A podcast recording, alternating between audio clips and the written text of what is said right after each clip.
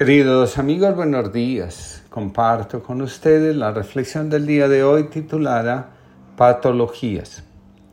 En el pasaje del endemoniado de Gerasa llama la atención la descripción que el evangelista hace del estado anímico del joven que es atormentado por un espíritu inmundo. Dice Marcos, si llegaron a la orilla del mar, a la región de los Gerasenos, al salir de la barca, enseguida le salió al encuentro desde los sepulcros un hombre poseído por un espíritu inmundo, que vivía en los sepulcros y nadie podía tenerlo sujeto ni siquiera con cadenas, porque había estado muchas veces atado con grilletes y cadenas, y había roto las cadenas y deshecho los grilletes, y nadie podía dominarlo. Y se pasaban las noches enteras y los días por los sepulcros y por los montes, gritando e hiriéndose con piedras.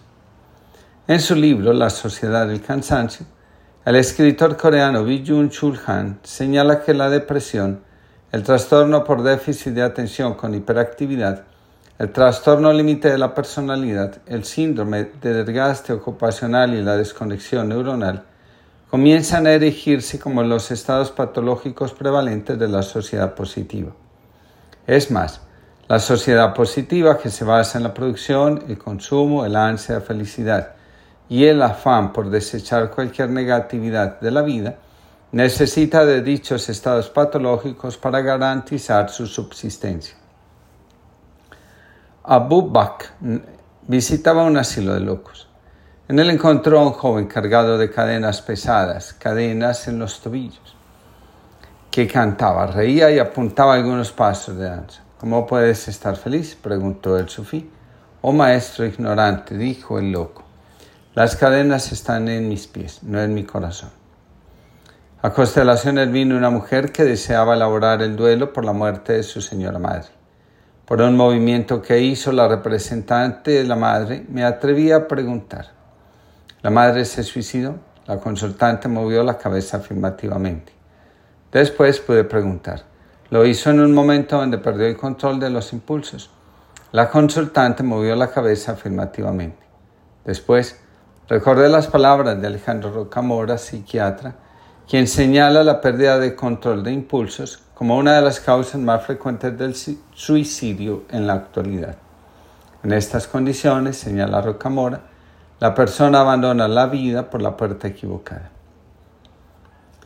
Las personas que pierden el control de sus emociones reaccionan impulsivamente, no piensan en las consecuencias de sus acciones, tienen baja tolerancia a la frustración y son impacientes. Las causas de la pérdida del control emocional se encuentran en el estrés, la excesiva autoexigencia, el afán desmesurado de cumplir las metas y objetivos propuestos, la decepción por haber intentado complacer y sentir que no lo lograron. El cansancio que producen las condiciones actuales de la sociedad, como llama Villuna la sociedad actual, es un detonante importante en la pérdida de control emocional.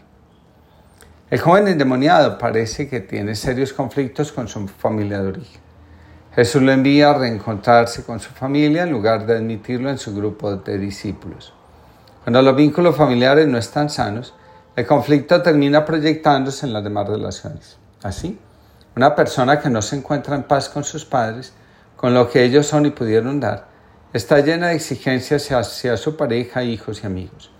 El malestar que generan los vínculos familiares enfermos termina convirtiéndose en, medio, en miedo ante la vida, ante el otro y ante los desafíos que tenemos que enfrentar.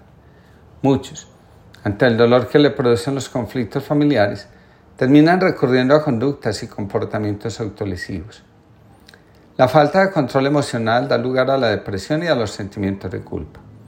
La psicología señala. Estos problemas se caracterizan por la tendencia a ejecutar acciones demasiado rápido, de forma irreflexiva y o irracional, y por la incapacidad para inhibir dichas acciones una vez que se han puesto en marcha. La persona que padece un problema de autocontrol no es capaz de resistir a una tentación, impulso o deseo.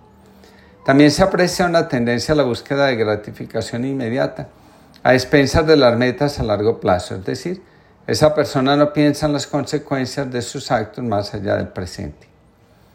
Cuando se descuida el mundo interior comienza a aparecer una tensión que si no estamos vigilantes comienza a crecer y a tomar una fuerza tal que nos pueda arrastrar hacia el deseo de ejecutar una acción que nos haga sentir libres frente a lo que estamos experimentando.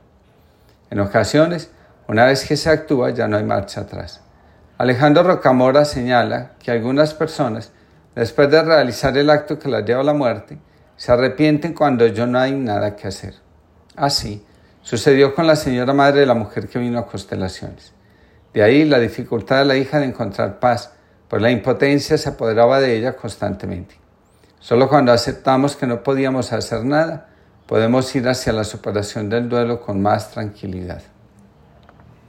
La inestabilidad emocional puede arrastrarnos hacia el trastorno límite de la personalidad, el trastorno bipolar, el trastorno antisocial, el trastorno negativista desafiante y especialmente hacia la disociación psíquica.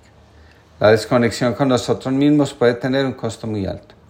En la medida que trabajemos por integrar la vida, por celebrarla y por reconocer la necesidad de estar conectadas con algo más grande, podemos preservar la vida y también el alma.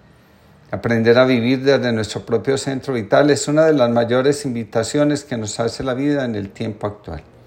De cada uno de nosotros depende aceptar el llamado de la vida o sumergirnos en las corrientes que mueven a la sociedad actual y asumir el riesgo de morir ahogados en ellas. Hay días en que extraño todo y a todos. Hay días en que me invade la nostalgia, esos días en los que me toma preso la melancolía. Son esos inevitables días en los que no dejo de pensar en que todo tiempo pasado fue mejor. Hay días en que quisiera tornar atrás y olvidar todo, todo, todo. Empezar desde cero, recomenzar desde el fondo. También me pasa que quisiera girar el volante, cambiar de dirección, dejar de avanzar, no sentir, no pensar y a veces no existir. Y no es que quiera morir, sino que más bien quisiera ya estar contigo, en ti, junto a ti. ¿Para qué esperar más? Dame tu gracia, dame tu paciencia, dame tu luz, dame tu paz. Pon en ti todos mis dispersos pensamientos, mis desordenados deseos y mis desparramados sentimientos. Dame tu amor, dame tu gracia, te lo ruego y te prometo que no pediré nada más. Amén. Genaro Ávila, Valencia. Que tengamos todos una linda jornada y que procuremos mantener la conexión con el centro vital profundo antes que mirar y caminar hacia la enfermedad.